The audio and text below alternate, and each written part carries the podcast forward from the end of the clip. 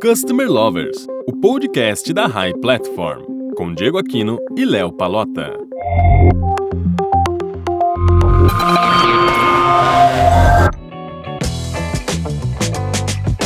Olá pessoal, eu sou Diego Aquino da High Platform e está começando mais um episódio do nosso podcast. E comigo está o meu amigo Leonardo Palota, head da High Academy, a primeira escola de Customer Experience do Brasil. Tudo bem, Léo? Tudo ótimo, Diego. Tudo bom? Bom, melhor ainda porque o tema de hoje é muito pertinente à nossa atual situação, né? A gente está falando uh, do isolamento social e essa rotina de Customer Success. A gente sabe que uh, na atual crise a gente trouxe uh, inúmeras incertezas para todas as áreas. E o cliente precisa ser o foco das empresas tanto para retê-los quanto até para engajá-los. Exatamente, Léo. E a gente não pode deixar de, também de lembrar que nós estamos isolados. O Léo tá lá na casa dele, eu tô aqui na minha casa. E a nossa convidada, também acredito que está isolada, está cumprindo aí a quarentena, e vai falar sobre esse tema com a gente é a Roberta Silva, mais conhecida como Hobbs. Ela é especialista em Customer Success. Oi, Roberta, tudo bem? Obrigado por você estar participando aqui com a gente. Queria que você contasse um pouquinho da sua história na área de Customer Success. Fica à vontade. Olá para vocês, estou muito feliz com o convite, obrigada. Tô sim, isolada, tô em casa. Não tô tão isolada assim porque eu tenho dois gatos. A qualquer momento vocês podem ouvir um meado nessa conversa. uma boa companhia. É uma excelente companhia, porque já vão completar aí os 50 dias que eu estou em casa. Eu sou uma pessoa que leva muito a sério essa questão de regras. Alguém se ferrou antes e criou essa regra para ninguém mais se ferrar daqui para frente. Então a gente tenta cumprir. é, essa história com Customer Success, né? Vamos lá. Eu tenho uma empresa, que é a consultoria de sucesso. Trabalho especificamente dando consultoria para empresas que estão estruturando uma área, seja do zero ou melhorando os processos já existentes de CS. E também com treinamento de equipes, workshoppings, in company, treinamentos pontuais para que a gente possa aí, aumentar o número de profissionais que estão na área hoje. É, tenho entrado um pouquinho ali em Customer Experience, mas ainda não me considero nenhuma especialista na área, então mais para CS mesmo. Um podcast, né? Sou, sou parceira de, de negócios aí com vocês. Nossa, legal, muito legal.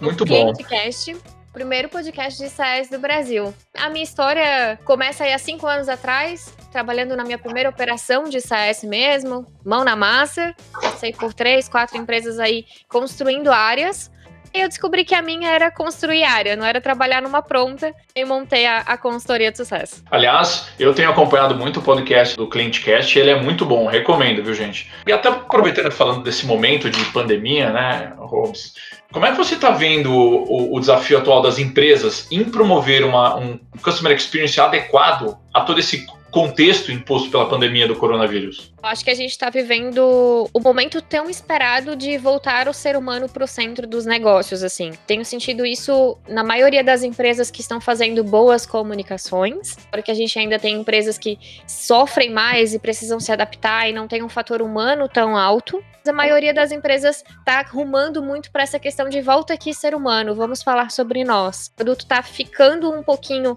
em segundo plano, não deixando de ser importante, mas ficando em segundo plano, principalmente na forma como as empresas vêm se comunicando. Ninguém está deixando de vender, ninguém está deixando de entregar, mas a forma como a gente comunica isso está mudando, trazendo de novo o ser humano para centro de negócio, que é o que o CS mais deseja, né? Que sejamos todos customer centric, indiferente de ter uma área chamada CS ou não, mas que nós, como pessoas, consigamos colocar o ser humano como centro do nosso negócio. E essa imposição, tem vários memes aí na internet brincando, né? O que, que acelerou o seu negócio? Foi a visão do CEO ou foi o Covid? Foi o Covid. é, todo mundo teve que dar uma acelerada de, de posicionamento, de produto, de ser omnichannel, de adequar processo, de adequar uma série de coisas. Isso tá fazendo com que as empresas evoluam também. Então não vieram só problemas com isso isso. Vieram uma série de coisas positivas que eu espero que a gente melhore, consiga levar isso na era pós-pandêmica, que isso não seja só um momento, mas que a gente consiga levar isso para o futuro e expandir esses horizontes que a gente está tendo hoje, principalmente dessa presença omnichannel e colocando o cliente como centro do negócio. Muito bom. É, Roberta, a gente sabe que a gente está vivendo um momento muito nebuloso, né? E as atenções da empresa se voltam para determinadas áreas que são mais importantes. Mesmo assim, você acredita que é possível manter ou até melhorar a experiência do cliente durante essa crise? Sem dúvida. Eu acho que o que a gente tem que ter um, um olhar muito atento agora é essa questão de como o meu serviço ou o meu produto que eu já fazia antes, pensar numa estrutura, eu brinco muito com a questão da pirâmide de Maslow, onde que o seu produto se encaixa. Ele é do nível mais básico dessa pirâmide, ele é uma necessidade fisiológica ou ele é o mínimo que o ser humano precisa ali para viver, é de alimentação, é de segurança, enfim. Ou você já tá nas categorias acima, que é social, que é status. Então, adequa a sua comunicação a isso, ao que que a gente está precisando agora essa experiência de olhar para o que, que eu faço hoje e como que eu consigo transformar isso para continuar fazendo, ela agrega uma camada de experiência inevitavelmente.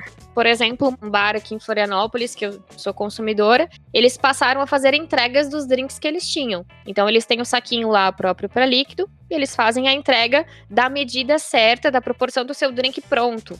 Então, vem lá na base do saquinho o gin, no meio a mistura que você escolheu, na parte de cima o limão ou a laranja e chega na sua casa, o seu drink prontinho, é só colocar na taça. Muito legal. Um, já tem uma camada de experiência, né, adicionada nisso. E você olha para o seu negócio e percebe, ok, eu sempre fiz isso dessa forma. Eu sempre, as pessoas vieram até mim no bar. Agora eu tenho que ir até as pessoas porque eu posso continuar prestando meu serviço ou vendendo meu produto. Então, essa camada de experiência que a gente está colocando, de novo, ela tem a ver com o ser humano. Então, eu olho para o meu negócio e penso como que eu posso transformar isso numa experiência positiva. Tem alguma empresa que não consegue fazer isso? Eu não consigo te dar um exemplo de uma empresa que não consiga fazer isso. Entendi. Porque, né, é só você olhar para o seu negócio e perceber essa, essa sutil, assim, de esquece, o seu cliente não vai vir até você. Como que você vai entregar esse produto ou esse serviço? Nem tudo tem delivery? Ok, como é que eu vou transformar isso num delivery? Como é que eu vou transformar isso numa experiência segura para as pessoas virem aqui então? Por exemplo, uma oficina. Você pode mandar o mecânico ir na casa do cliente, mas aí ele vai ter que ficar indo e vindo com N ferramentas, talvez. Você pode ter um ambiente propício, um horário marcado, ninguém mais está naquele ambiente e a pessoa pode chegar lá com o carro seguramente, talvez ela nem precise sair de dentro do carro. E você tem toda uma experiência de atendimento em cima disso. Então, acho que a camada de experiência talvez tenha virado a nossa segurança. Muito bom, muito, muito legal. A gente vai encontrando saídas e vai usando também a criatividade, a inovação para conseguir oferecendo boas experiências, né? É. Agora, você sabe que essa crise acabou mostrando grandes lacunas nas estruturas das empresas, né? E como você vê, como é possível ter uma estrutura de customer success sólida em qualquer uma dessas ocasiões, principalmente nesse, nesse momento é, de crise, que, que muitas, é, é muitas ações normais, muitos processos normais que as empresas estavam acostumadas, elas tiveram que remoldar tudo. Acho que isso está muito atrelado cultura da empresa mesmo. É diferente de ser uma área de CS, um profissional de CS, ou uh, só a metodologia customer centric, acho que a base disso é a cultura da empresa, como ela vem trabalhando com isso, ou como ela deseja passar por essa transformação, e tem a ver com a comunicação. Então, se a comunicação da sua empresa já estava meio quebrada, não tinha uma reunião de alinhamento, não tinha um daily, não tinha uma reunião semanal, você não fazia o one-on-one -on -one com seu time, talvez. Estou citando várias técnicas aqui, quem não conhece esses termos, depois dá um Google aí e já sai fazendo. Verdade. Eu acho que a base de tudo isso é a forma como a gente se comunica. Indiferente da gente estar tá no presencial, estar tá no remoto, é, ter uma área ou não, isso tudo é a base da comunicação que estamos usando. Então, hoje, por exemplo, eu tenho clientes na consultoria que fizeram contratações, contrataram um time inteiro, a gente está falando de cinco pessoas, trabalhar 100% remoto, eles nunca se viram, fecharam a contratação online, estamos desenhando todo o processo da área do zero online. Então, acho que não, não, é, não é uma boa desculpa pra gente usar. Porque a ah, CS não é para mim nesse momento, ou eu não vou ter CS na minha empresa porque agora seria muito difícil fazer. Acho que difícil vai ser, entre aspas, em qualquer momento, se você não tiver essa cultura sólida, esse desejo genuíno de colocar o ser humano como centro do negócio, mas principalmente por essa questão de comunicação. Acho que a base é essencial para tudo, tudo mesmo. Roberta, as métricas pra, para o Customer Success, elas continuam as mesmas? Mesmas ou muda algo nesse período? Acho que nesse período a gente sempre fala muito em health score dentro do CS, né? Que a gente precisa ter ali os pontos de vida do cliente que a gente brinca. Gosto muito de pensar que o meu cliente começa em 100%. Tem 100% de vida comigo. Vou imaginar o joguinho ali. O que, que faz ele perder 10 pontos de vida? Ah, ele pagar a mensalidade fora do prazo. O que faz ele perder 15 pontos de vida? Ah, é ele não logar. Eu começo a dar critérios para essas, essas ações que o meu cliente deveria estar fazendo para saber quando que ele entra em risco. Quando ele tá em 60% de vida, será que ele tá em risco? Ou seja, ele deixou de me pagar, ele deixou de logar, ele não tá respondendo meus e-mails, sinal de alerta. Então esse health score, ele meio que serve pra gente fazer um diagnóstico. Eu tenho os sintomas. Não sei qual é o problema, eu tenho sintomas. Aí, a partir disso, eu preciso entrar em contato com o meu cliente para fazer uma análise mais profunda. Certo. Vendo para essa questão de métrica, eu acho que o Health Score é o principal nesse momento, que dentro dele você tem que colocar essas análises, né? O que, que você quer medir nesse momento para saber se está indo bem ou não. O financeiro sempre vai ser um, um ponto importante, não que CS cobre, mas que CS precisa saber o que. Isso é um limitante para o cliente nesse momento e principalmente o uso. Em serviços, a gente tem uma capacidade um pouco limitada para isso, porque é mais difícil você traquear a utilização de um serviço. Mas é, em software é muito simples, né? Você consegue saber se o seu cliente está logando, o que, que ele está fazendo, navegando, clicando, está preenchendo, não está preenchendo. Então, se ele está realmente fazendo uso, eu acho que hoje é uma das métricas mais importantes acaba sendo é, impossível falar de, de CS sem falar de NPS e de churn. Eu acho que continuam sendo as duas métricas. É, menina dos olhos aí, a gente tem que estar tá olhando, tem que estar tá atento e essa capacidade de indicação que está atrelada à satisfação do cliente conosco, ela é alta, se a gente pode realmente continuar fazendo planos de ação em cima disso, porque, por exemplo, se eu tenho um NPS que ele tá ficando muito baixo, tá ali abaixo de 20, de 10, eu já preciso ficar muito atento nisso, porque isso é um indicativo de mercado. Então, como é que eu vou fazer para que esses detratores tornem neutros no mínimo ou passar eles para promotores? Sai em planos de ação para categorias diferentes. Então a métrica, ela dá a base para o seu plano de ação, para você saber se está indo bem ou não. Então, o que mudou basicamente é como você vai usar esse plano de ação. A métrica eu acho que não, não difere muito do que já vínhamos fazendo. Agora, Fabrício, quando a gente está falando desse momento de pandemia, né, de momento de isolamento social, obviamente que o, o consumo de produtos e serviços acaba diminuindo. E as empresas que têm uma, um histórico de nível de engajamento com aqueles clientes, nesse período vai diminuir. Por quê? Porque eles estão buscando apenas serviços e produtos essenciais. Então, como a gente consegue manter nossos clientes engajado, é, engajados, mesmo quando eles estão buscando somente isso? Né? Pois o essencial é o mínimo, e muitas vezes ele acaba não se engajando tanto. Como é que você vê isso? De novo, trazendo ali a questão da pirâmide de Maslow, né? Você saber em que ponto está o seu produto para você ter noção de que, com que público você vai lidar a partir de agora. Por mais que o seu produto esteja na linha de status e você tinha, sei lá, 30% de clientes que deveriam estar consumindo apenas na categoria abaixo, já estavam ali porque era um momento, ele não era o seu público-alvo, ele não é o seu fit, não é o seu cliente ideal de consumo, você tem que estar tá pronto para perder. Eu acho que isso faz parte do jogo, a gente está pronto para perder, porque o custo de você tentar manter esse cliente vai ser muito alto. Quando a gente fala em engajar, a gente está falando em muito marketing, a gente está falando em muitos pontos de contato, a gente está falando de flexibilização de preços, de serviços, de pacotes.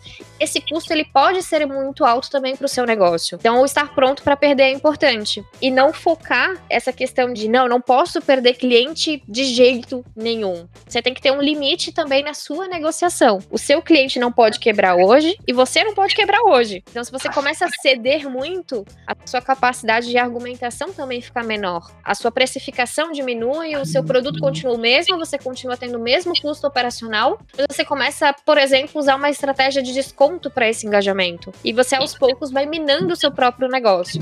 Eu acho que a primeira parte é reconhecer quem é o seu público ideal nesse momento, trabalhar dentro dessa faixa, pronto para perder, faz uma projeção aí do que, que pode acontecer no seu negócio e ter essa flexibilização é importante, mas não a ponto de quebrar o seu negócio no longo prazo, né? A sua única estratégia não pode ser um desconto. Agora, quando você fala desse desconto, né, é, dessas estratégias de venda para efetivamente tentar manter esse cara, mas tomar cuidado para manter o seu negócio sadio. Agora, vamos imaginar uma empresa que tem algo recorrente, né? A gente entende que quando o cliente paga algo recorrente para a empresa, ele tem que manter aquele engajamento com aquele cliente é, a todo instante. Só que entendendo que nesse momento, provavelmente o cliente vai pedir desconto, começar a usar menos a sua, seja a ferramenta, o seu serviço, você vê alguma ação de sucesso do cliente que pode ajudar nesse momento, não pensando no que você já respondeu com relação a descontos, né, a promoções e ofertas? Totalmente. Tem empresas que estão usando essa, essa técnica, eu, eu acredito que ela não é nem de CS, ela é de CX. É você, basicamente, ali alguns pontos de contato que você consegue demonstrar o um para um, eu tô aqui para você. É uma conversa na primeira pessoa. Mesmo que você esteja fazendo isso em massa, mesmo que seja uma ferramenta é, de e-mail marketing, por exemplo. Ou uma propaganda de televisão, que é o exemplo que eu posso citar para vocês. Não tenho nenhuma relação com essa empresa, mas ela tá fazendo isso brilhantemente na televisão. Então tem esse um para um, eu falo na primeira pessoa, eu faço um filtro das pessoas que eu vou falar baseado na dor que eu registrei no momento de contratação, no momento de uso. Então eu posso fazer 10, 15 comunicações diferentes, porque eu tenho 10, 15 dores diferentes entre os meus grupos de cliente. Eu começo por essa segmentação. Eu já tô afunilando um pouco a minha estratégia. Eu vou falar especificamente quem tem a dor X. Dentro disso, eu tenho um roteirinho onde eu preciso mostrar que eu sei qual é o seu problema, eu tenho uma solução aqui que pode te ajudar. E se essa solução estiver fora do seu orçamento, ou se essa solução não for exatamente o que você precisa, ainda assim eu quero te ajudar. Então me fala qual é o melhor caminho. Pode até não ser através do seu produto ou do seu serviço. Só que essa questão de voltamos o ser humano no centro do negócio, às vezes o cliente ele só quer saber que, nossa, mas você tá ruim aí também? Sua mensalidade dos seus clientes também tá atrasada? Nossa, aqui tá terrível. Às vezes o cliente ele não, ele não quer pedir nada, ele quer só saber se alguém tá na mesma situação maluca que ele. Isso já dá um certo conforto pra gente. Então tem mais a ver sim com essa técnica de customer experience, gerar essa aproximação com o cliente de eu sei qual é o seu problema, eu tenho uma solução, essa solução não serve, ainda assim eu tô aqui para te ajudar usar isso em todas as comunicações da empresa pode sim fortalecer essa estratégia de retenção, indiferente se a gente está falando de recorrência ou não, mas na recorrência é mais fácil porque você tem uma jornada de comunicação já desenhada. Né? A gente tem o e-mail do dia 1, o e-mail do dia 3, o e-mail do dia 40 e por aí vai. Fica mais fácil ter essa jornada desenhada do que em modelos não recorrentes, mas ainda assim você precisa ter essa estratégia meio que processualizada. Sem dúvida processualizada. Que aí você consegue medir resultado. É extremamente importante você conseguir medir resultado de tudo que é feito. Mesmo que seja uma técnica de colocar a mãozinha lá no ombro do cliente e falar: Nossa, eu sei que você tá passando por isso, tá, eu tô aqui, tô junto, é isso. Qualquer coisa você me liga. Não vou te ligar agora porque eu sei que você tá focado aí para resolver um problema. Mas se você precisar, me liga que eu tô aqui você já precisa medir se isso teve um clique, o cliente ficou quanto tempo nessa mensagem, se é um push, por exemplo, ele realmente leu esse push, precisa ter alguma conversão disso. É, você chegou a comentar durante a sua fala que o, o ser humano é, está no centro do negócio, né, como você já mesmo disse, e, e, e esse já é um excelente desafio para as empresas, porque muitas não conseguem efetivamente fazer isso, eles podem estar no discurso, mas na prática é muito difícil para algumas empresas. E ouvindo tudo que você falou, eu, a gente pode concluir que a retenção é o maior desafio de Customer Success durante essa pandemia. Se você concorda com isso ou não, e você poderia deixar algumas dicas para as empresas em como lidar com isso? Eu acho que a retenção, ela é um desafio eterno de CS, né? Isso é verdade. Na pandemia a gente tem alguns agravantes, principalmente por essa questão de não preciso mais desse produto porque ele era realmente supérfluo para mim ou porque realmente eu nunca vi valor nele. Então a gente tem cenários onde as pessoas não precisam e cenários onde elas não querem. São duas coisas diferentes. Tem que aprender a segmentar isso na minha base. A principal dica para quem, por exemplo, nunca trabalhou CS, para quem nunca fez uma jornada de uso de produto, começa daí. Você precisa saber por que, que o seu cliente comprou esse produto ou esse serviço lá atrás. Não tem um histórico, é hora de sentar e conversar com ele para perguntar o que, que ele espera desse produto e desse serviço. Eu acho que as principais coisas que a gente está cancelando agora, e até me citando como exemplo mesmo, são produtos que ou eu tenho né, essa clareza de que, nossa, isso aqui é supérfluo, não, não posso gastar dinheiro nesse momento com isso, ou produtos que realmente nunca me agregaram nada. Eu nunca vi resultado. A gente parte dessa seleção meio que natural, assim. Então, o que é supérfluo? Ah, eu vou cancelar a minha entrega de vinho? Não vou, porque eu não posso ir no supermercado comprar. Não é seguro eu ir no supermercado comprar. Mas se eles não me avisassem isso, se eles não fizessem uma comunicação comigo, eu teria cancelado. Não vou pagar 200 reais aqui de mensalidade de vinho. Pô, muito caro, né? Eu vou ficar entregando aqui em casa, não precisa. Eu vou lá e compro uma garrafinha só e vai dar tudo certo. Eles me mandaram um e-mail comunicando: olha, a gente sabe que tá muito seguro sair de casa. Esperamos que você esteja cumprindo isolamento. Então, nesse mês, a gente vai mandar uma garrafa a mais para você. Olha que legal. E aí eu fiquei pensando, nossa, é verdade, né? Não é nem porque eles estão me mandando uma garrafa a mais, mas é porque eu vou ter que sair de casa para ir no mercado e correr risco. Então eu prefiro realmente que eles me entreguem. E aquilo que era supérfluo acabou me entregando muito mais valor do que eu via antes, que é esse conforto de eu não precisar sair de casa. Agora não é mais conforto, agora é o mínimo esperado por segurança. Então, a forma que a gente comunica isso, ela não tem necessariamente a ver com CS. Ela tem necessariamente a ver com o que o seu cliente quer, o que, que ele espera do seu produto e como que você consegue entregar isso para ele, alinhado com o momento que estamos vivendo. Hobbs, acredito que depois da pandemia, a área de Customer Success vai ser muito diferente do que era antes, né? Acho que a gente tá numa transformação, assim, bem maluca. e eu acho que de todas as áreas, mas o CS, ele sente muito isso, porque a gente nunca teve esse olhar de processo para cliente. A gente sempre teve um olhar, e eu acho que isso ainda é resquício da, da nossa memória industrial mesmo. O processo é para dentro da empresa, de uma área para outra. Então eu transito informação de uma área para outra e o cliente não está ali no meio. Quando entra o CS e eu preciso passar informação de uma área para outra, eu lembro que o cliente está ali no meio. Então, se o comercial está passando informação para o financeiro e o financeiro está passando para o jurídico para fazer esse contrato, eu não posso esquecer que o cliente está ali no meio e quebrar a experiência dele, quebrar o sucesso dele nesse momento. Então, eu começo a incluir o cliente mais pontos de contato principalmente assim, uma das coisas que eu falo muito, o cliente, ele sempre foi carente. Ele sempre quis saber o que estava acontecendo. A gente não dava essa informação, ele abria suporte. Então, o número de suportes que a empresa tem na fase de onboarding ali de implantação, unicamente por falta de informação, é um negócio assustador. Assim, chega a ser 40% dos tickets só para tirar uma dúvida que ou tá no contrato e o cliente não sabe ler o contrato, porque a gente deve contrato para o advogado do cliente, não para o cliente. o cliente não sabe ler, então ele não sabe o que aquilo quer dizer né, na linguagem popular dele. É, informações que não estão claras do que, que a gente vai entregar em quanto tempo, o cronograma, o que, que é responsabilidade dele, o que, que é responsabilidade nossa.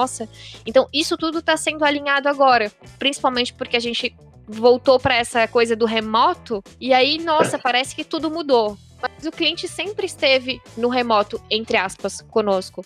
O que muda é que agora os nossos departamentos estão remotos. Então, de repente, a gente resolveu dar uma alinhada nesses processos. Porque antes a gente sentava um do lado do outro, então não precisava ter um processo. Eu falava pro meu colega do meu lado o que, que ele tinha que fazer, como ele tinha que fazer. Eu acho que isso vai dar uma clareza muito grande de processos e fortalecer isso dentro da área de CS. Que CS não é deixar cliente feliz. CS é você ter um processo que entrega aquilo que o seu cliente comprou. Simples assim. Muito bom. Adorei. Adorei esse final. É, Roberto, eu queria agradecer demais a sua participação. Dizer que foi ótimo. Você trouxe ideias muito esclarecedoras pra gente, principalmente nesse momento tão difícil, né, Léo? É a importância do sucesso do cliente para as estratégias de negócio das empresas, principalmente nesse momento, né, Diego? Exatamente. Roberta, queria que você deixasse o nome do seu podcast mais uma vez, porque conteúdo bom a gente compartilha assim. Muito bom. Chama Cliente Cast. Certinho. Então procurem lá, pessoal. Vamos ouvir o podcast aí da Hobbs. Robs, acho que você volta aqui mais alguma vez para falar sobre Customer Success, porque esse assunto rende muito. Né? E se a gente começar a dividir, então, porque daí a gente tem onboarding, tem adoção, tem engajamento, dentro de cada uma dessas coisas tem umas 30 métricas diferentes para a gente falar. É muita coisa. Exatamente. Mas eu fico feliz com a participação. De novo, obrigada pelo convite. Espero que o público aí que esteja ouvindo a gente tenha entendido um pouquinho mais do que, que é essa importância de saber como que o seu cliente está usando o seu produto para garantir um, um relacionamento mais duradouro aí entre vocês. Parabéns aí pela iniciativa do podcast. A gente está precisando de conteúdo. Muito legal. Pessoal que quiser sugerir algum tema para o nosso próximo episódio, é só entrar nas redes sociais da RAI e deixar lá pra gente que a gente pega dica e traz um convidado especial aqui para falar sobre o tema que vocês sugerirem. Léo, obrigado também pela participação. Ah, eu queria agradecer, Robes, mais uma vez a sua participação. E pessoal, continuem acompanhando o nosso podcast, muitos episódios ainda pela frente. Obrigado, pessoal. Até a próxima. Tchau, tchau. Este podcast foi editado por Nossa Voz, produtora de áudio.